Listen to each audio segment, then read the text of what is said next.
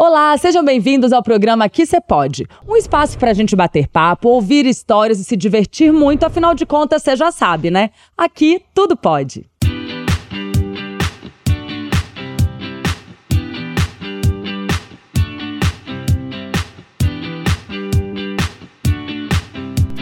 Ele é neurocientista, hipnoterapeuta, promove cursos e mentorias na área através do seu instituto, além de debater sobre o tema e trazer muito conhecimento em suas redes sociais. E aí, vocês já sabem de que eu estou falando? É dele mesmo, Tiago Porto. Seja bem-vindo, que você pode. Ai, que honra ter você aqui. Muito bem. Um profissional que eu admiro tanto, que eu sigo e acompanho há muito tempo. Além de já ter sido paciente, né? Realmente Obrigado. um prazer enorme ter você aqui com a gente, viu? Obrigado pelo Muito carinho, feliz. Érica.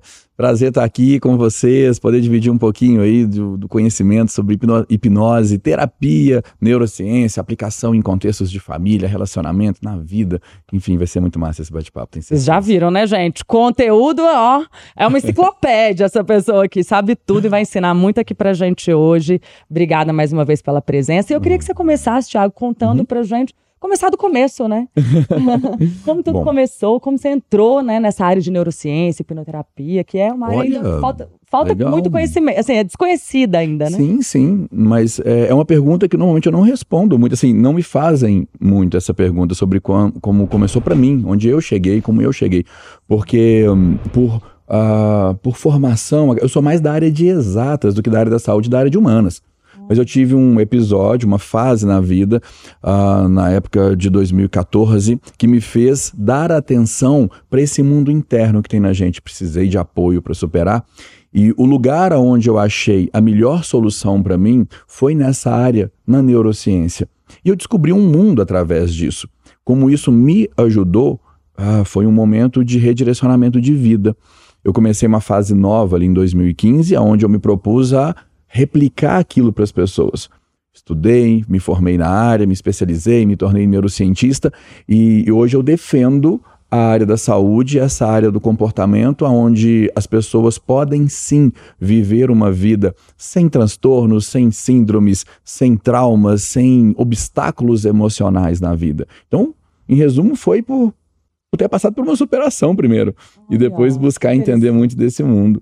Bacana. e o que, que, seria, de fato, a hipnoterapia? Legal. É interessante a gente passar esse conhecimento, sim. porque as pessoas têm muita dúvida a respeito, sim, né? Às vezes sim, um pouco até de preconceito, justamente porque não conhecem sobre o, é. o tratamento, né? E preconceito e uma certa vulnerabilidade também, porque como muitas pessoas não entendem o que é hipnoterapia, elas acabam ficando sujeitas a tratamentos que não são hipnoterapia, mas usam um rótulo de hipnoterapia, o que é lamentável, mas pode acontecer. O que é hipnoterapia?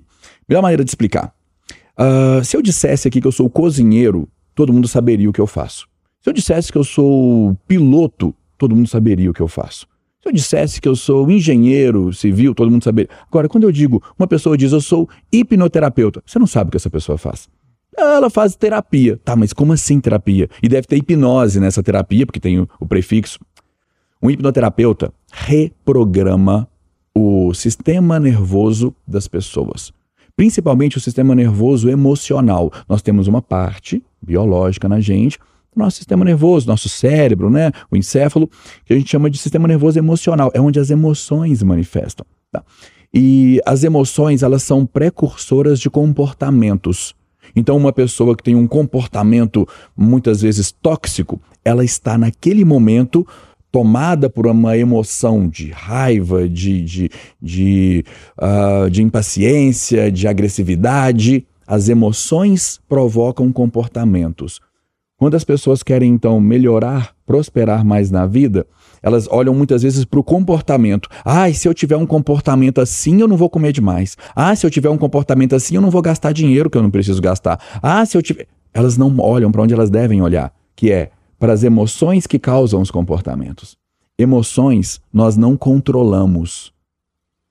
Tem um motivo, depois eu vou contar para vocês. Por que a gente não controla a emoção? Não adianta tentar controlar, não, não vai conseguir. Emoções nós reprogramamos. E é isso que um hipnoterapeuta faz. E a hipnose entra nesse circuito porque, para reprogramar emoções, uma pessoa tem que estar em estado de hipnose. A gente vai falar um pouquinho sobre isso mais, vou explicar o que é o estado de hipnose para as pessoas, mas até que considerem isso. É isso que um hipnoterapeuta faz, é isso que eu faço e é isso que eu formo pessoas para fazerem também, reprogramar outras pessoas. É como se fosse, o cérebro da gente é como se fosse um computador que está programado de uma forma e através da hipnoterapia a gente consegue ir lá e fazer uma nova programação, é isso? Feito. Né? Então, assim, às vezes a gente vê aquela, aquela coisa de, um, de uma determinada, sei lá, de repente, às vezes, alguma. É, uma pessoa que tem talvez um trauma de rejeição. Então ela se sente rejeitada a partir de algumas coisas que as pessoas fazem, que às vezes nem estão rejeitando ela, e quando ela reprograma, ela consegue enxergar de outra forma e não mais se sentir daquela, daquele jeito. Isso. É Você assim, mais ou menos. Num, num Eu tô falando do jeito bem leigo, assim, para as pessoas não, que não tá conhecem, ótimo. né, entender. É dessa maneira mesmo que as pessoas é, precisam entender. Porque é dessa maneira que elas se confundem. Olha só, nosso sistema nervoso, vamos, vamos juntar um quebra-cabeça. Uh, o que é que atrapalha ou uh, prospera a vida de uma pessoa? Os comportamentos que ela tem. Ponto. Existe uma categoria de comportamentos que é uma categoria muito sensível, que são os comportamentos emocionais. Os comportamentos que vêm por emoções. Bom, o que é que gera uma emoção numa pessoa? O que você acabou de falar? Estímulo. Nós temos duas fontes de estímulo, interno e externo. Se eu estou em um ambiente onde as pessoas me rejeitam, é natural que eu sinta rejeição nesse ambiente se eu não tiver antídoto contra isso. Mas pode ser que eu esteja em um ambiente onde não tem ninguém me rejeitando e eu me sinto rejeitado. Quer dizer que o estímulo não está vindo de fora, está vindo de dentro. Eu tenho uma programação interna que gera rejeição em mim, mesmo quando eu não tenho um estímulo externo. Eu posso ter só um gatilho. De repente, a pessoa que programou a rejeição em mim, ela tinha um trejeito, ela tinha algum, alguma característica que eu identifico no ambiente onde eu estou ou nas pessoas que estão externas. Então, olha só, o ambiente não é tóxico, mas algum gatilho no ambiente faz com que aquela programação interna minha, que muitas vezes veio da infância, que aquela programação interna comece a funcionar.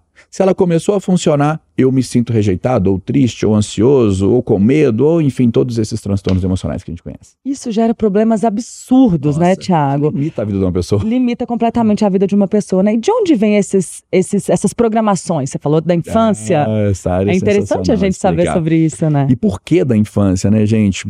Olha, o dia que a gente entender o quão importante é educar uma criança emocionalmente, o valor que a gente tem que dar para escolher os professores certos, para os pais que não passam a maior parte do dia útil com as crianças, né, deixam nas escolas, você precisa conhecer a fundo o professor, a professora que está cuidando, porque ele está educando seu filho emocionalmente, o ambiente está educando seu filho emocionalmente. A educação emocional é fundamental, porque a, a vida inteira ela vai oferecer traumas pra gente o tempo inteiro. Trauma é quando a gente tem algum impacto emocional, alguma coisa acontece diferente do que a gente espera. Quando você espera que algo aconteça e algo acontece, isso não gera um impacto. Você está esperando por aquilo, você digere, você entende aquilo. Agora, quando algo acontece e gera uma reação emocional que você não estava preparado para acontecer, isso é um impacto emocional, isso é um trauma. A, a infância ela é lotada desses episódios de trauma Assim como a vida adulta, Érico, olha que curioso. Por que, que uma criança ela traumatiza mais do que um adulto? Porque ela tem menos resistência emocional. À medida em que nós vamos crescendo, a gente vai desenvolvendo uma certa saturação. Ah, uma criança, por exemplo, que cai de uma bicicleta, aquela sensação de cair da bicicleta, de, ou de ver as pessoas ali, os coleguinhas rindo dela, é uma reação mais forte do que um adulto caindo de uma bicicleta e vendo os colegas. Um adulto levanta, sacode a poeira, sobe na bicicleta e continua ali o caminho dele, a trilha ali, o percurso que ele está fazendo. Uma criança paralisa nessa hora. Porque muitas vezes aquela descarga emocional. Ah, detalhe, vamos deixar, mais, vamos deixar um pouco científico aqui, tá, gente? Nosso bate-papo. Descarga emocional, é, na verdade, se chama descarga hormonal e descarga de neurotransmissores. Esses nomes que a gente tem, felicidade, alegria, tristeza, são rótulos, tá? O que é que realmente está acontecendo dentro de uma pessoa feliz? Ela está com uma descarga hormonal ou de neurotransmissores que caracteriza aquele estado. Então, voltando para a criança.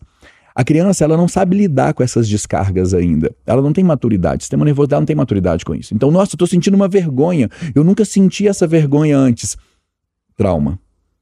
Adulto, eu estou sentindo essa vergonha. Ah, mas eu já conheço essa vergonha. Eu já passei por essa vergonha antes, eu já digeri essa vergonha antes.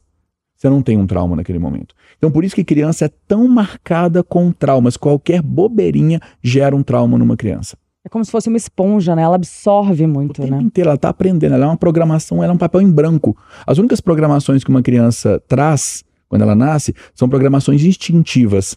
É praticamente sobrevivência. Programações funcionais, sociais, relacionais. Ah, isso tudo vai ser aprendido. Até programações motoras. A criança não sabe nem andar. Ela vai programar o sistema nervoso dela, o cérebro dela todinho ao longo da vida. E a programação emocional depende da educação emocional que ela vai receber. E tem pessoas que, por causa de muitos traumas, elas não conseguem passar da infância e levam essa infância para a idade adulta? Muito bem, doutora Érica. Olha, esse, essa pergunta é uma das mais polêmicas que tem. Mais, mais, mais polêmicas, porque isso acontece demais. Ó, vou te dizer o seguinte, em resumo, que esse assunto é longo.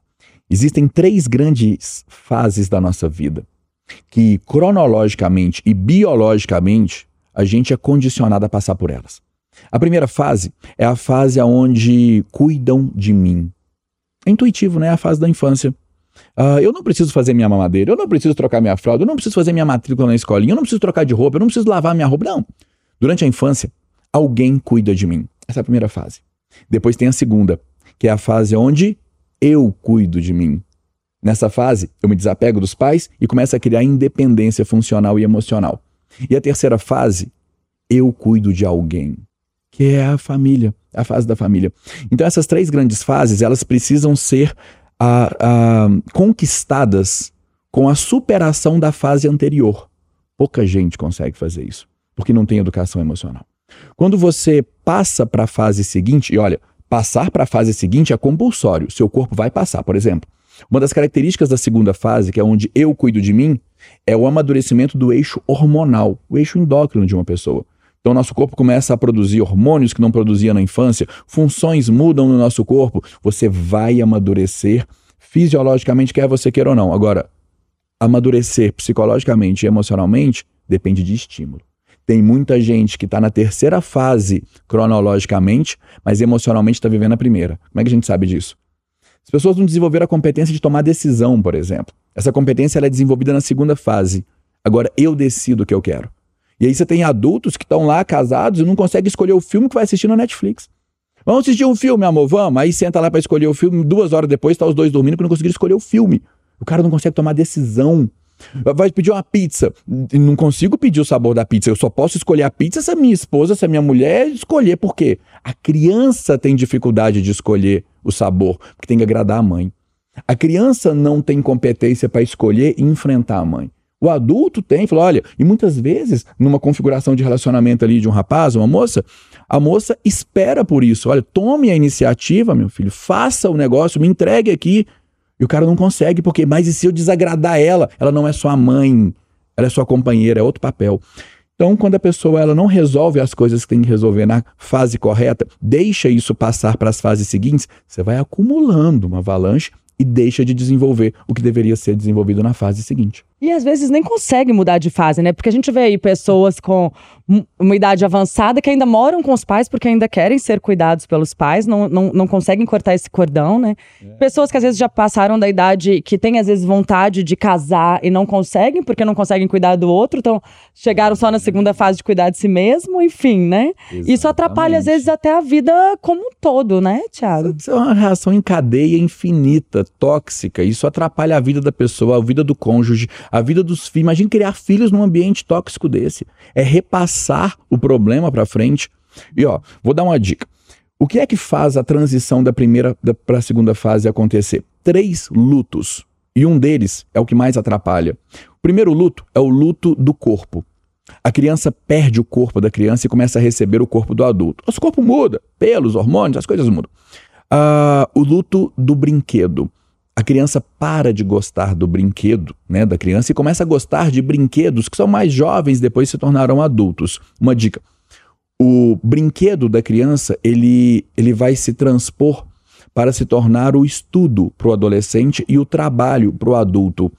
Um adulto ele tem que se sentir realizado no trabalho, assim como uma criança se sente realizada brincando, porque ele entende que o trabalho vai trazer a realização do propósito e vai prover a prosperidade financeira dele. Um adulto que não é feliz no trabalho é equivalente a uma criança que ganhou uma meia de Natal da avó ou da tia e ela queria um brinquedo E agora ela tá sorrindo para aquela meia ali, fingindo que ela tá gostando, mas ela não está gostando. Então, entender a lidar com essas transições. E aqui é a maior pegadinha: o luto dos pais. É importante, metaforicamente, deixar os pais morrerem, deixar os pais para trás e para seguir a sua vida com independência. Quando a gente vê uma pessoa, como você disse, Erika, vivendo uma vida adulta, mas morando na casa dos pais ainda, ou ah, tem uns que são engraçados, Erika, eles fazem, não, mas eu saí da casa dos meus pais, Thiago, mas eu lavo a roupa na casa da minha mãe, ela que lava a roupa para mim. É, meu pai ainda me dá uma mesada. Não, mesada não, Thiago, é uma ajuda de custo. Meu pai me dá uma ajudinha de custo aqui, de vez em quando, que eu preciso pagar umas contas e tudo mais. Eu almoço lá todos os dias, inclusive final de semana. Tudo é na casa dos meus. Você tá dormindo fora você ainda está dentro da casa dos seus pais. Sim. Você não saiu da casa dos seus pais. Então você não sabe o que é vivenciar a independência. Imagina um problema disso, Eric. Essa pessoa de repente resolve constituir família, porque o corpo está pedindo, a demanda. Tá... Agora eu tenho família. Você acabou de sair da casa dos seus pais e você foi para sua família. Aquela, aquela mulher, né, usando como referência aqui um rapaz, ela não é sua companheira, ela é sua mãe. Você acabou de sair da casa da sua mãe, começou um relacionamento, você não está procurando uma companheira, você nem sabe o que é o jogo de uma companheira. Você não sabe o que é ter uma parceira, uma companheira ou um companheiro para desenvolver sua vida com prosperidade. Você só sabe o que é ter alguém cuidando de você, lavando sua roupa, preparando sua comida e fazendo aquela monte de coisa ali para você. O que você vai fazer quando você fizer essa transição? Você vai querer a mesma coisa. Você está construindo uma segunda mãe, que vai brigar com a primeira, inclusive. Agora você tem um ambiente todo tóxico para viver. Isso não é bom. incrível e como é uma realidade frequente na vida da maioria das pessoas, né? E isso pode ser tratado na hipnose, além dessas emoções. O que mais? Depressão. Explica um pouquinho assim sobre os, os tipos de é. tratamentos que podem ser, quer dizer, os tipos de problemas que podem ser tratados, né? Ó, todo todo tipo de transtorno emocional, tá? É, são a grande maioria dos problemas das pessoas. A gente tem um tipo de transtorno que é chamado de estrutural, são os famosos transtornos psiquiátricos aí. E nós temos transtornos que são emocionais, que são esses nomes mais comuns. Tiago, eu tenho uma fobia, uma compulsão. Todos esses transtornos, uma depressão, uma ansiedade, eles são sistemas de equalização de conflito. Que é isso? Gente entender, até para saber pedir ajuda quando for pedir. Sempre que a gente passa por um trauma, aquele impacto emocional, aquele impacto ele vai passar por um ciclo.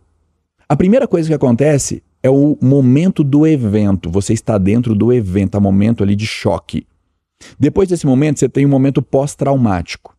Depois você tem um momento de fixação. Aquele trauma, se ele for reforçado, ele vai fixar em você. Agora você tem uma resposta àquele estímulo. Se alguém discorda de mim, eu fico com raiva. Mas por que, que eu fico? Porque fixou. Teve tanta gente discordando de mim e eu reagi com raiva tantas vezes que aquilo fixou em mim agora. Isso vai virando um transtorno. Depois da fixação, eu tenho um período de inflamação, onde isso começa a trazer uma resposta maior do que o estímulo.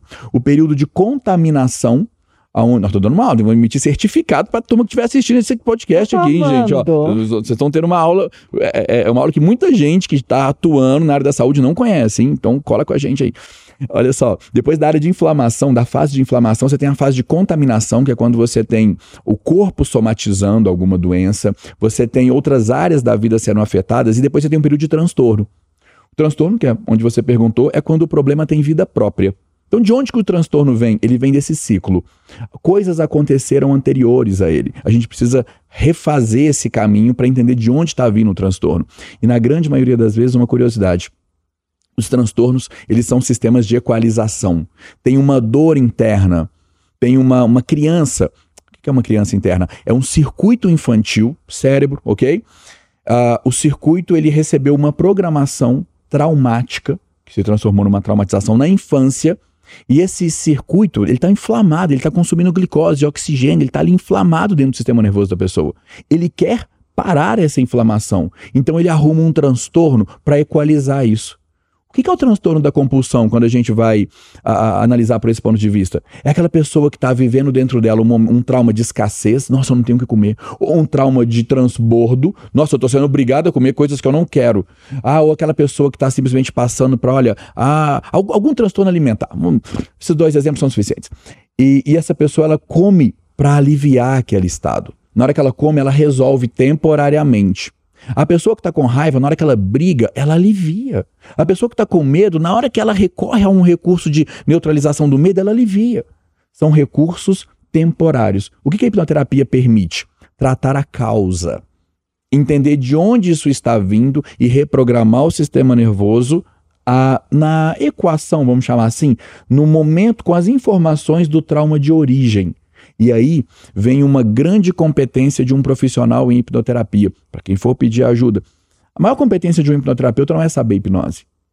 Não é saber fazer esse processo que a gente chama de regressão. É saber um negócio chamado de dessensibilização.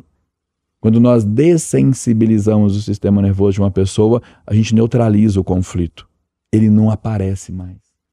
Então, isso é hipnoterapia. Ela trata qualquer tipo de transtorno emocional, qualquer um porque entendemos que eles têm, uma eles têm uma origem, ninguém nasce com isso. Se ele tem uma origem, ele tem uma programação de origem. Tudo que um hipnoterapeuta precisa saber fazer é conduzir o paciente mentalmente até aquele ponto, que é uma memória, que é um registro dentro dele, entender o que está acontecendo ali e neutralizar aquele conflito. Dessensibilização. É assim que a hipnoterapia funciona, em resumo. E é incrível, né? Gente, eu preciso dar meu testemunho aqui, porque eu já passei pelo processo de hipnoterapia com o Thiago e foi realmente uma mudança muito significativa na minha vida. Existe o antes e depois é, dessa, dessa experiência, que para mim foi incrível. E é muito impressionante, né? Como é, realmente o cérebro da gente, ele leva a gente até aquele momento. E quando chega ali, porque ele vai falando, né? Você tem tantos anos, tantos anos, tantos anos. Quando chega naquele momento do trauma, seu cérebro não vai mais. É. É. é. incrível. E você não perde totalmente a consciência, né? Porque é importante a gente falar isso, né? Muito bom. Porque tem muita gente que acha que você fica, você sai da sua consciência, não, você vê tudo, mas você, mas o seu cérebro ele te trava ali naquele momento e aí, e aí é o momento que você sabe que aconteceu o trauma, né? Sim, sim. Então você vem, reprograma aquilo ali, ele faz todo um, um, uma, uma ação ali de reprogramação, onde você perdoa, onde você ressignifica aquela situação, né? E aí depois, e ele vai voltando. Só que às vezes em algum outro momento, né, uhum. Tiago? É incrível isso. Gente, como o cérebro da gente é perfeito, né? E, e que, que, que, você passou por aquele momento de trauma de novo, porque às vezes não foi só uma vez, é né? Posso, sim. É o como... cérebro trava de novo ali naquele outro momento. E a gente precisa ressignificar aquilo de novo. Basicamente é isso, né? E é, um é processo incrível. orgânico. Eu, eu defendo assim que é, é, o, é o melhor, se não o maior uh, processo real de terapia de uma pessoa. É o processo onde a própria pessoa faz a sua terapia. Porque como você descreveu, se vocês perceberam, gente, um processo desse, o paciente faz a terapia. É o paciente que determina onde é que está o, o sistema nervoso dele que determina. O problema está aqui. É nessa memória, é nesse episódio. É, é, essa referência da Erika sobre o cérebro travar, né, aponta para isso. Olha, é aqui que está o problema. Quem é que está definindo onde está o problema? Quem é que está apontando? É o paciente. É. Olha, tem um outro episódio de reforço que precisa ser superado também. E para ser superado tem que ser com um processo de perdão, ou um processo de ressensibilização, de dessensibilização, enfim, seja como for, de ressignificação. Como é que eu vou. É o próprio paciente que determina. O terapeuta, ele só guia o processo. Então isso torna o processo muito mais legítimo porque é o paciente que está fazendo. Não, não tem alguém, um agente externo, determinando o que tem que ser feito. Você tem que passar a interpretar isso desse jeito, você tem que passar a interpretar isso do outro jeito, ou aquilo do outro. Não. Ah, inclusive tem uma dica, se você achar legal. Um dos recursos que a gente usa durante um processo de terapia, hipnoterapia, são recursos orgânicos de digestão de traumas.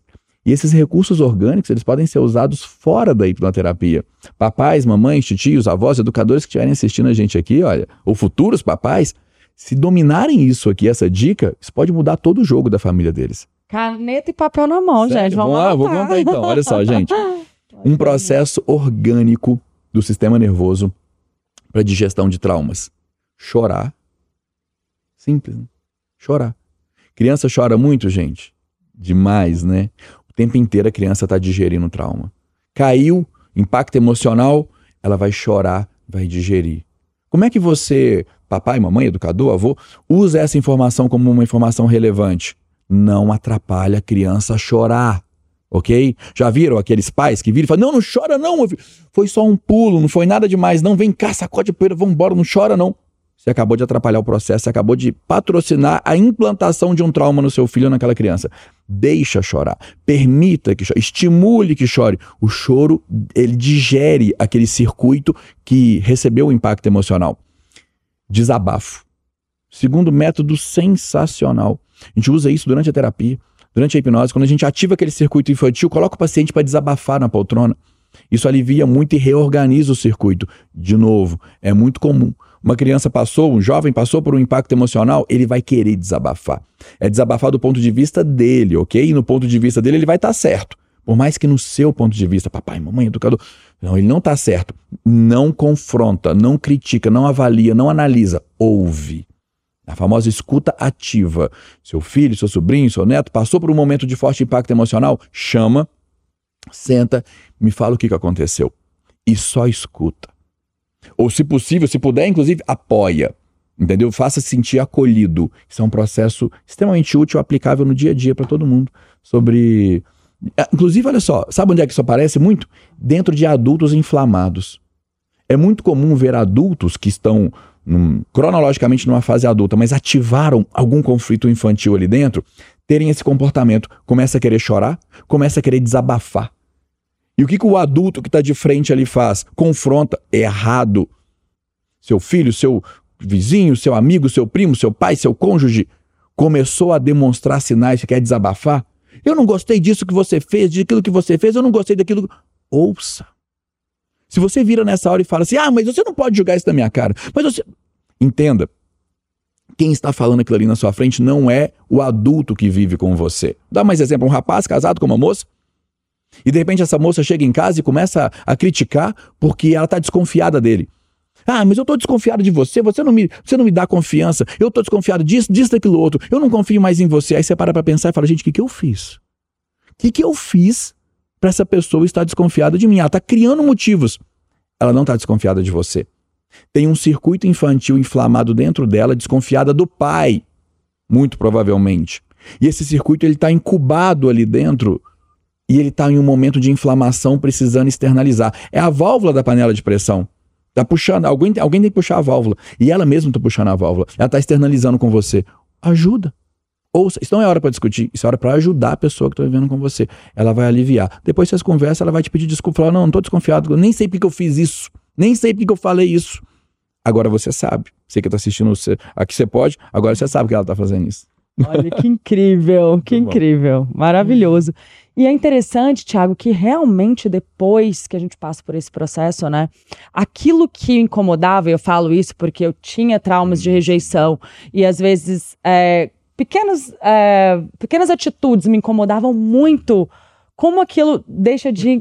Parece um passo de mágica, gente, de verdade. Deixa de incomodar, né? Você, você reage totalmente diferente ao mesmo estímulo, né? É. Eu queria entender se isso é uma cura definitiva que a hipnose traz ou é uma melhoria. Porque tem gente que fala que é uma melhoria momentânea.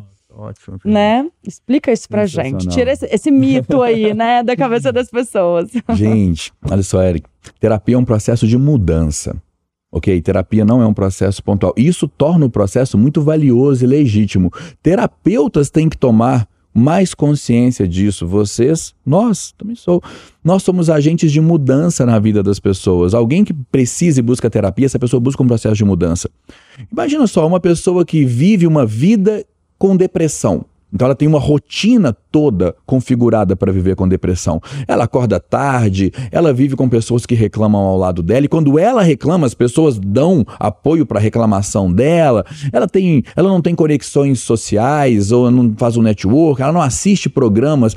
Toda a programação dela é orientada para a depressão. Ela não assiste o Aqui Você Pode. Ela não faz coisas legais. Ela não faz, só faz coisas chatas, porque ela tem depressão.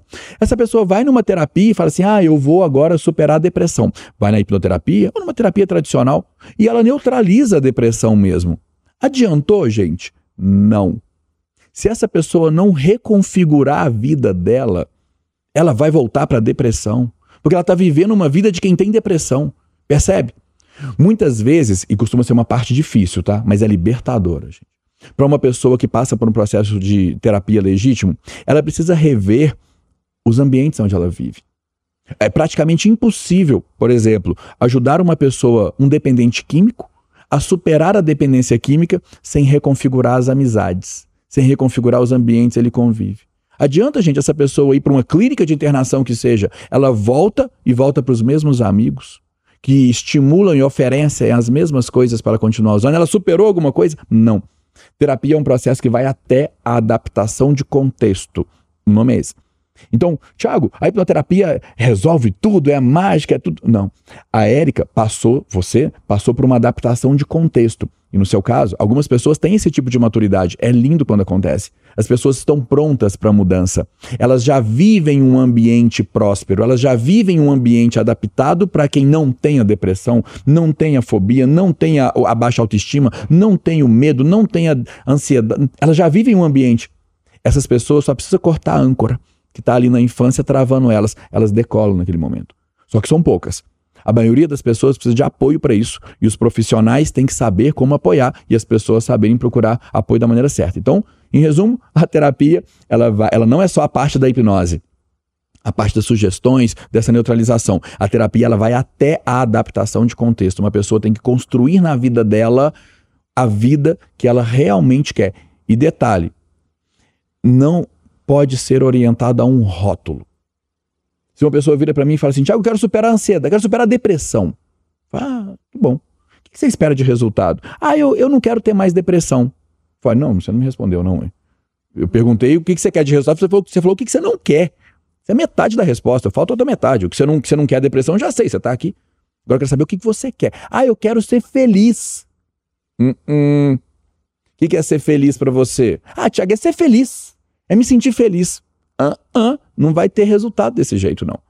A pessoa vira para mim, Tiago, entendi sua pergunta. Hum, ser feliz para mim é acordar de manhã e levantar da cama. Quero acordar e levantar, colocar uma música, gosto de música. Vou colocar uma música de manhã, vou abrir a janela, vou ver o sol nascendo, vou dar bom dia para as pessoas, vou fazer meu café. Eu gosto do cheiro do café, vou contar caso, vou chegar em casa é, feliz. Se alguém é, me atrapalhar no trânsito aqui, eu vou desejar boa viagem para essa pessoa. A pessoa começa a descrever os comportamentos que ela quer ter. Agora ela sabe para onde ela está indo. Agora ela sabe como adaptar o contexto dela depois que a terapia, essa primeira fase da terapia gerar resultado. Porque não adianta, né? Senão acaba sendo uma melhoria momentânea, né? Hum, a pessoa passar. volta para o mesmo local, óbvio, com uma mente hum. re reprogramada, mas ali, né, a repetição acaba trazendo ela de volta, então, Essa... né? Então é, é todo um processo, né, em torno de, disso, para que realmente haja a cura e um resultado efetivo, né? Sim. E essa é a parte que talvez a gente possa chamar de bônus numa, numa terapia. O autodesenvolvimento, o crescimento, o, a, a, essa pessoa amadurecer nessas competências dela. Às vezes, Érica, as pessoas acham que querem a mudança, mas elas não querem. Entender o que, que realmente está acontecendo dentro delas é fundamental. Me vem em mente aqui agora, por exemplo, um caso. É, eu trato casais no dia a dia. A predominância dos meus pacientes são de contexto de casais. E, e vem em mente aqui uma paciente que jurava, Tiago, eu quero a minha mudança. Ela, ela tinha que superar uma traição no relacionamento. Falei, Tiago, eu tô decidido, eu preciso superar essa traição, minha vida não dá mais certo, eu não quero terminar meu relacionamento, eu quero superar essa traição. Só que, na verdade, o sistema que estava operando dentro dela não era um sistema de superação. Ela não queria superar. Inclusive, ela sofria, ela tinha depressão. Ela sofria a depressão como um sistema, como uma maneira de tentar afetar o marido ela fazia mal para ela, para tentar fazer o marido se sentir culpado pelo que ele fez, para ele começar a sofrer, para ele ficar em depressão e para ela sentir que a situação foi equalizada. Ela, ela não estava pronta para superar a depressão e superar aquela traição sem que houvesse uma punição para o marido internamente ela queria que tivesse uma punição. Ela não estava pronta. Quando eu levava ela para o resultado, eu falei, olha, você está livre. Ela voltava para o problema. Na mesma sessão, dentro da mesma sessão, a gente testa isso dentro de uma sessão. Ela voltava para o problema, ela não conseguia. Quando a gente entendeu que esse sistema estava operando dentro dela, ela teve que passar por uma etapa de superação pessoal muito grande. Ela passou e certamente essa etapa de superação vai fazer bem para ela em outras fases da vida dela. Ela se tornou uma pessoa realmente capaz de perdoar alguém sem que essa pessoa que fez mal para ela tivesse que pagar pelo mal que fez. Ela entendeu o que é o perdão da maneira certa para se entender. E aí ela conseguiu passar pela etapa que precisava e seguiu em frente. Mas é um exemplo clássico de alguém que acha que está pronto para a solução, mas não está pronto para a solução. Ah, então pode acontecer da pessoa entrar ali numa sessão de hipnoterapia e não conseguir? Olha, assim, não conseguir chegar ali no trauma, às vezes não conseguir acontecer algum bloqueio como nesse caso? Não, não, nesse caso não. Não é esse tipo de bloqueio. Ou pelo menos eu vou, vou tomar a liberdade de dizer que depende de quem está conduzindo, ok? Tem um monte de profissionais aí que certamente te responderiam que sim. Ai, tem gente que não entra em hipnose. Tem gente que não, não, não, não acha o trauma. esquece. Hum. É gente que tem que estudar um pouco mais. Então, impossível uma pessoa não entrar em hipnose, quando bem conduzida, impossível uma pessoa não encontrar a origem de um trauma dela. Impossível. O que pode acontecer é o seguinte: você vira a chave e a pessoa percebe que aí tem. Peraí, é, me senti bem, mas eu não estou bem me sentindo bem. Isso é estranho, Thiago. A pessoa fala isso dentro da mesma sessão. Falou, peraí, vamos olhar de novo tem coisa aí dentro. Tem coisa aí que nós não mapeamos, que não apareceu, que você não me contou. A gente vai ter que descobrir dentro dessa sessão. É aí que a gente descobre. Se eu deixo um paciente desse liberado para ir embora com essa sensação de que, nossa, eu tô me sentindo muito bem, mas é estranho me sentir bem. O paciente não fala, mas é como se ele quisesse dizer assim: é como se eu quisesse voltar para o estado anterior, sabe? É isso que está acontecendo aí dentro. A gente tem que encontrar de onde que isso está vindo. Então tem perguntas, tem uma abordagem técnica que a gente usa para saber se isso ficou ou se isso né, aconteceu durante uma sessão. E pode acontecer em uma sessão a pessoa curar mais de um trauma ou é um trauma por vez? Ah, olha, uh, trauma, é, que a gente tem dois, vou precisar ser um pouco mais técnico para te responder, mas é legal que fique uma referência técnica para vocês também. Existe uma palavra que a gente chama que é o trauma, que é um evento. E existe uma coisa chamada de traumatização, que é o problema em si, tá? Ah, e, e tem mais uma palavrinha que é o sintoma da traumatização. Olha que curioso. Uma pessoa que vira e fala, Tiago, eu tenho depressão. A depressão é o sintoma. A depressão não é o problema. Tiago, eu tenho fobia. Isso é a febre. Vamos pegar a, a, a saúde biológica? Uma pessoa tem um vírus, uma bactéria ali dentro dela. Esse, esse vírus, ele nem é percebido. Pessoa nem sabe que tem um vírus dentro dela. Se ele não começar a produzir sintomas, a pessoa não sabe que tem. Se ele não começar a prejudicar essa pessoa lá dentro, ela não sabe que tem um vírus, uma bactéria, uma infecção, uma inflamação ali dentro acontecendo. As pessoas só percebem os sintomas. É a mesma coisa. A pessoa não sabe que tem um trauma dentro dela. E não sabe que tem uma traumatização ali dentro. Até que esse processo comece a gerar sintomas. Sintomas são os transtornos. Essa, podemos fazer uma leitura assim. Então, quando a pessoa vira e fala, Tiago, olha só, o que, que eu vou resolver numa sessão? Eu vou resolver tudo? Não. Você vai resolver uma coisa que a gente chama de trilha terapêutica. Você vai resolver uma trilha. Você vai resolver um, uma traumatização, um processo de traumatização que pode ter vários traumas envolvidos. E sempre tem, tá? A gente sempre tem vários traumas em uma traumatização. Você tem pelo menos um trauma de origem e traumas de reforço. Tudo isso é resolvido em uma abordagem. Agora, eu tenho uma traumatização sendo, sendo atacada, sendo terapeutizada, vários sintomas que eu. vários traumas que para mim nem fazem diferença. Ah, tirei mil vírus de dentro de você. Fez diferença nenhuma para mim. Eu quero saber é quantos sintomas nós vamos resolver.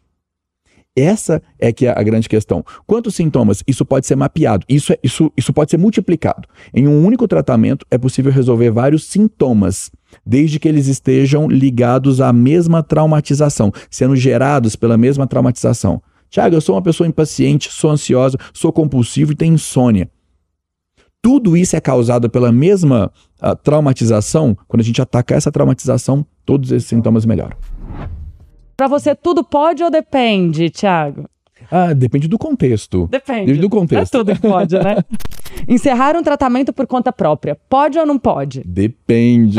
depende da maturidade da pessoa para avaliar se ela está realmente em condições de seguir em frente. Não pode ser. O que não pode, né? Não pode ser imprudente. Ah, eu não adaptei meu contexto ainda, mas já estou me sentindo bem, vou encerrar meu tratamento. Não faça as próximas etapas também. Agora, não, Thiago, eu realmente tive competência, estava pronto para mudança aí pode. Desde que tem o aval do profissional, pode. Melhor, então. se puder, melhor. Mentira, pode ou não pode? Não, não pode, não pode, não pode. Mentira é uma característica das pessoas que não amadureceram aquela primeira fase. Na primeira fase, infelizmente, infelizmente, Érica, os pais ensinam as crianças a mentir. Através de um sistema punitivo. Quando você ensina para uma criança que se ela fizer algo, ela vai ter uma consequência, só que você ensina isso antes dela amadurecer cognitivamente a percepção de é, é, ação e reação dela, ela é condicionada a aprender a mentir. Qual que é o problema disso? Ela vai atrofiar a competência dela de autorresponsabilização e de autoconsequência. É importantíssimo para a vida adulta uma pessoa ser capaz de reconhecer que algo foi feito por ela e não precisa ser mentido ou omitido. Isso pode ser exposto porque ela sabe lidar com essa situação ela sabe reparar os erros do que ela causou, ela sabe gerar aprendizado pelo que ela causou para evitar reincidência e ela sabe compensar os danos que ela causou por conta daquela mentira, seja o que for. Seja o que for. Se uma pessoa amadurece esse sistema, ela não precisa mentir. Ela se torna uma pessoa mais autêntica. Ela consegue ser política na hora de expor, mas não mentir. Maravilhoso. Se fazer de vítima para conseguir vantagens, pode ou não pode? Pois é, não pode. Se fazer de vítima é sistema infantil também. Criança que faz chantagem emocional, adulto argumenta. Pessoas que se fazem de vítima são pessoas que não têm, não amadureceram a estrutura de argumentação. Usar sistemas infantis na vida adulta não pode. Vícios físicos ou emocionais? Pode ou não pode? Também não. Vícios são sistemas de remediação temporária. Uma pessoa que é condicionada. São três sistemas, Eric, que proporcionam isso para as pessoas. Vício é um deles. Os outros dois são comer e comprar. São sistemas que geram dopamina. Curiosidade, gente, nome, nome difícil, mas só de curiosidade. Tem um sistema, no, um subsistema no nosso sistema nervoso que é chamado de sistema dopaminérgico. Ele libera uma substância chamada dopamina que faz com que. É como se fosse uma, um, um, um analgésico, um anestésico emocional. Dopamina gera aquela sensação de conquista, de consequência e você fica bem. Então, quando uma pessoa está em momento de conflito, ela vai lá e come. Comer, glicose, libera dopamina. Comprar Aquele negócio de você receber algo, mesmo que foi você mesmo que comprou para você. Receber algo gera dopamina. E atender a um vício gera dopamina. Só que quanto mais você mantém esse sistema, mais forte ele fica. Você atrofia a sua capacidade de lidar com conflitos emocionais e transfere esse conflito para um vício. Ah, eu não consigo lidar com isso aqui agora, vou jogar vou comer, vou usar algum, algum, algum agente químico, vou, enfim, vou, vou me conectar com algum vício aqui dentro. Isso demonstra incompetência emocional. Não pode. Não pode. E já que a gente está falando aqui desde a infância, né, gente, como é importante, né, toda essa construção emocional, uh, espiritual, né, sim, e sim. também, é, peraí, fugiu, quando é inteligência, é, inteligência de, emocional. Na inteligência, é que eu vou falar de uma. Da, do, do, patrocinador, que é uma empresa legal, de legal. tecnologia para crianças. Ah, então, entendi. educacional. Tá, educacional. Então, de novo. é, não pode. É como a gente está falando da infância. É, é, isso.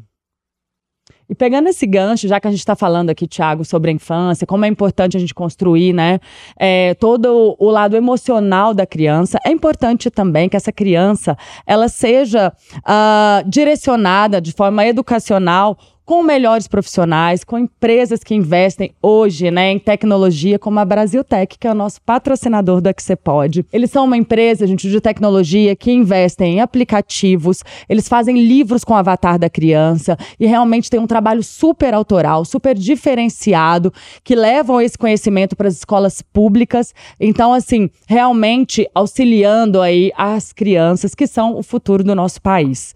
Então, agradecer aí a Brasil Tech que está aqui com a gente, nos apoiando no Aqui Você Pode.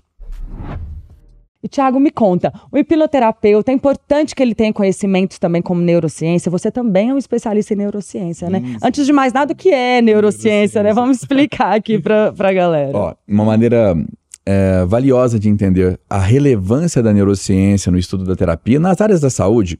A neurociência para terapia ela está equivalente à matemática para engenharia a biologia para a medicina, a, a literatura para o direito, entende? É uma área base. É basicamente impossível um engenheiro dominar a engenharia se ele não entender de matemática. Agora, um matemático entende mais de matemática do que um engenheiro. Então é uma área ao mesmo tempo independente de estudos, mas é uma área que ela, ela constrói a base para outras áreas. Então, um neurocientista é uma pessoa que estuda a extensão da neurociência, entendendo como que o sistema nervoso opera de maneira global. Ah, no meu caso, eu especializei em neurociência para terapias. Então eu sei contextualizar para terapeutas e para pacientes de terapia qual é a utilidade, qual é a relevância, como é que funciona um trauma. Porque se alguém perguntasse assim, Érica, Tiago, aonde é que está o meu trauma? Em que parte do meu corpo está o meu trauma? Meu trauma está em mim? Qual é o órgão que eu precisaria fazer transplante, sei lá, para eu, eu não ter mais esse trauma? Não tem jeito, é o seu cérebro. É, é, o seu sistema nervoso central, é o encéfalo, aquela parte que fica dentro da nossa caixa craniana. Não dá para fazer um transplante desse negócio. Então, você precisa aprender a lidar com isso e conviver. Então, está no seu corpo a programação desse trauma, ou dos comportamentos, ou dos vícios, ou disso tudo aqui, está programado em você. E a neurociência, para terapia, ela vai explicar como é que esse negócio se instala? Como é que esse trauma, essa traumatização sobrevive em uma pessoa? Como é que ela é alimentada? O que, que ela quer? Como é que ela influencia outros sistemas? Como é que ela molda as pessoas? Então, eu defendo que é fundamental para um terapeuta, para um profissional da saúde, tá, gente? Esse terapeuta que é o nosso tema aqui. Para um terapeuta é, dominar a neurociência, ou pelo menos a área da neurociência que se propõe a explicar como que uma terapia funciona. Isso dá a condição de uma pessoa entender que um processo terapêutico é um processo de reprogramação do sistema nervoso de uma pessoa. Sim. E a neurociência é esse estudo sobre essas programações. Então você precisa é. ter esse conhecimento para enfim, se destacar, né, dentro sim, da, sim, pra, sim. na verdade, para conseguir atuar, né, dentro da, de qualquer área de terapia. É, eu diria que se uma pessoa é, porque, assim, infelizmente, Érica, eu tenho que dizer que as escolas, as faculdades, as graduações, as especializações em, na área da saúde, em terapia, elas não têm uma carga horária e uma cadeira relevante sobre neurociência para ensinar. É, lá no Instituto eu recebo alunos formados na área da saúde que não têm noção do que são os neurotransmissores, da relevância, do que, que eles estão. E por que, que eles precisam saber disso? Como que se reprograma o sistema nervoso de uma pessoa? Não adianta falar. Por exemplo, a, lembra daquele ciclo do trauma que eu falei, que a pessoa tem etapas ali onde a hipnoterapia não é a melhor ferramenta. E eu só vou dominar isso se eu entender a neurociência. Tiago, a pessoa acabou de passar por um trauma, ela está naquela fase de pós-traumático. Ela acabou de ser demitida, ela acabou de, de passar por um acidente, ela acabou de terminar um relacionamento, ela está naquela fase pós-traumática. Hipnoterapia vai ajudá-la? Pouco. Sabe quem ela precisa? Do psicólogo nessa hora. Só que as pessoas não procuram.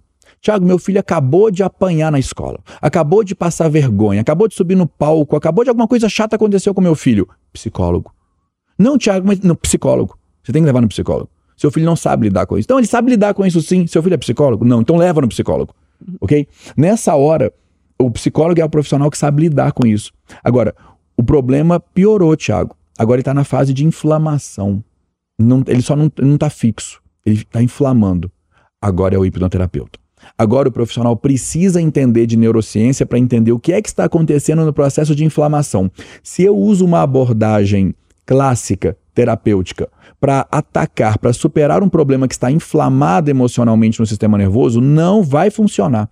O máximo que eu vou conseguir criar é dependência desse, desse paciente com o terapeuta. São aqueles casos clássicos, onde a pessoa fala cheio de orgulho, que já tem 10 anos que ela está fazendo terapia, e ela se sente muito bem. Fala, cara, você conquistou um amigo que você paga para poder conversar com ele toda semana. Se essa pessoa morrer, seu problema volta. Ele conseguiu transferir para ele o problema e você alivia ele toda semana na sessão. Você não superou o problema. Por quê? O profissional está usando uma ferramenta clássica para atacar um problema uh, inflamado, ou que está na fase de contaminação, ou que está na fase de transtorno. Esse profissional não sabe neurociência. Ele não sabe a, qual é a ferramenta que ele realmente deveria usar para digerir aquilo ali. Neurociência é fundamental para isso. Vira uma dependência, né? 10 anos. Muita gente faz isso. É. é um processo que a gente tecnicamente chama de transferência. Freud, né, cunhou, defendeu muito esse termo aí, ele é muito legítimo até hoje. São profissionais que têm a competência de transferir para eles a manifestação dos traumas, né, dos transtornos dos pacientes. Então o paciente consegue externalizar dentro do consultório e é, é como se o consultório terapêutico virasse a, a válvula da panela de pressão. Se você tira o terapeuta do circuito dessa pessoa, essa pessoa fica sem a válvula, a panela explode. Então você tem uma relação de tratamento ali, não, você tem uma relação de dependência instalada. Hum. Tratamento é quando a pessoa supera e consegue viver com ela própria sem depender de alguém para ficar fazendo esses curativos emocionais. Incrível, né, gente? Quanto conhecimento aqui hoje, né? Você dá cursos também lá no seu instituto. Conta um pouquinho pra gente. Também faz atendimentos. Sim, é, eu dediquei essa área da minha vida a multiplicar esse conhecimento, gente. Então, é, eu tenho um instituto e a gente provê uma especialização com reconhecimento internacional, inclusive, em, em uma academia de neurociência. Então, tem uma, é uma, uma certificação dos profissionais da saúde ou profissionais que querem entrar nessa área terapêutica. Uma curiosidade, tá, gente? Uh, qualquer pessoa, mesmo sem uma formação prévia na área da saúde, pode começar uma carreira como hipnoterapeuta. Só recomendo que procure um instituto sério para ensinar como fazer esses passos para você ter prudência e técnica corretamente construída, amadurecida para lidar com as pessoas. Mas principalmente profissionais da saúde que não aprendem a lidar e a trabalhar com essa ferramenta, não tem nenhuma formação na área da saúde que realmente ensina a trabalhar com a hipnose da maneira devida. Porque esse conhecimento é da neurociência. Então, eu faço essa ponte. Eu formo profissionais para trabalharem com a hipnoterapia, seja como hipnoterapeutas, ou seja, agregando a hipnoterapia aos protocolos de tratamento que eles já têm, aumentando o resultado, aumentando a eficácia, aumentando a resposta, aumentando, enfim, toda a percepção e experiência de um paciente.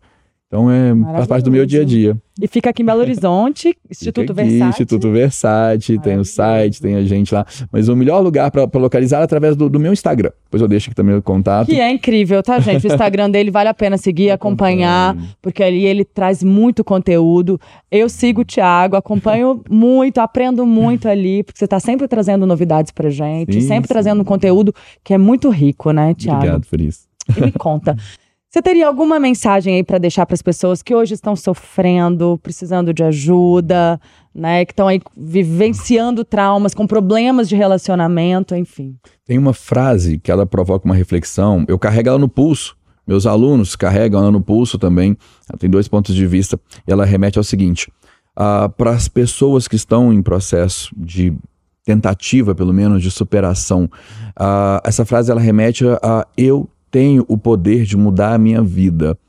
E os profissionais que estudam comigo se tornam mentorados, alunos, nós só conjugamos isso na, na pessoa de falar: uh, eu tenho o poder de mudar vidas. Então, todos nós somos agentes o tempo inteiro de mudar a nossa vida e de mudar a vida das outras pessoas. Isso já vai acontecer. A proposta é que sejam mudanças positivas. Não mude a vida de uma pessoa de maneira ruim. Então, seja um agente de mudança positiva na vida das pessoas, aprenda a fazer isso e não desista de você jamais. A vida é para ser vivida. E agora, para fechar, eu queria te perguntar algumas curiosidades Oba. sobre o Thiago aí. Oba. Thiago, o que, que você não vive sem? Nossa, eu não vivo sem treino, eu não vivo sem academia. Hum, olha aí que legal. Olha. E tá tudo a ver com o que você me perguntou antes, porque eu, eu treino, academia para mim não é um processo de treinar o corpo. Com consequência, é um processo de treinar a mente. Eu busco esportes, gosto muito da musculação, mas eu busco esportes que me desafiem, que me façam estar ali num ambiente desconfortável para eu superar os meus limites no dia a dia. Então, na verdade, eu posso dizer que eu não vivo sem superar limites. Os que são saudáveis, eu não vivo sem superar meus limites. E atividade física, para mim, é um ambiente de fazer isso todo dia. Legal. Vício bom. Vício bom. Uma mania. Ah, hum... Nossa, eu gosto de mania. Deixa eu ver uma mania. Ah, eu vou falar, vai. Eu gosto, eu gosto de trabalhar. Eu tava tentando evitar falar essa aqui. Quem, quem tá me ouvindo aqui me critica um pouco por isso. Eu tenho, é, eu tenho a mania de trabalhar. Né? Trabalho muito, muito, muito, muito. Mas é uma maneira que eu encontrei de lidar bem com o meu sistema de foco, de, de hiperatividade. Então eu produzo muito, ajudo pessoas. Mas assim, se eu tiver um tempinho livre, se não tiver com os filhos, se não tiver em um ambiente familiar, eu tô trabalhando. Mas não tem problema, né? Quando vem o brinquedo da infância ah, e é significado, né? É prazeroso. Né? Exatamente, é o tempo inteiro prazeroso. Um sonho. É, hum, ver mais, literalmente, ver mais pessoas reconhecendo o fruto do que hoje é meu propósito de vida, esse trabalho. Eu venho de uma época onde a hipnose era completamente criticada, eu não podia falar que eu estudava esse negócio. E hoje eu vivo uma época onde a hipnose tem visibilidade em um, um programa sério como esse, em outras mídias, no mundo inteiro. Uma academia internacional de neurociência hoje reconhece a hipnose aqui. Hoje nós temos no Brasil pós-graduações reconhecidas pelo MEC em hipnoterapia, neuro, hipnoterapia e hipnose clínica. Eu sou coordenador de uma, inclusive. Sou coordenador de uma pós-graduação lá em Brasília para hipnoterapia e hipnose clínica. Então, assim, um sonho literalmente ver o fruto do meu investimento hoje, da minha energia, se tornar mais reconhecida. Ver a hipnoterapia reconhecida como talvez uma das principais áreas da saúde aí. Interessante, maravilhoso. Alguém que te inspira? Eu gosto de pessoas que têm uh, inteligência emocional. Então, poderia citar nomes aqui, mas qualquer pessoa que tenha inteligência emocional, ela ganha minha atenção para eu aprender mais com ela. É uma coisa que eu construo em mim, saber lidar emocionalmente da maneira certa em cada situação do dia a dia. Então, pessoas que têm inteligência emocional me inspiram. Se hoje fosse o último dia, qual ensinamento você deixaria? Ah, eu deixaria, bem em mente, lógico, meus filhos aqui, tenho dois filhos, e eu preocuparia muito em deixar um ensinamento com eles de respeite a você antes de qualquer coisa. As pessoas têm um péssimo hábito, às vezes, de aprender a respeitar os outros ou a não respeitar. Primeiro ensinamento da vida: respeite você. O seu ecossistema vai dizer para você o melhor caminho para onde ir. Deixe de ser uma pessoa influenciada por outras pessoas, principalmente por pessoas fracas ou pessoas que não têm competência para te influenciar. Respeite você antes de qualquer coisa. Ah, não, Tiago, eu ficaria com você aqui o dia inteiro.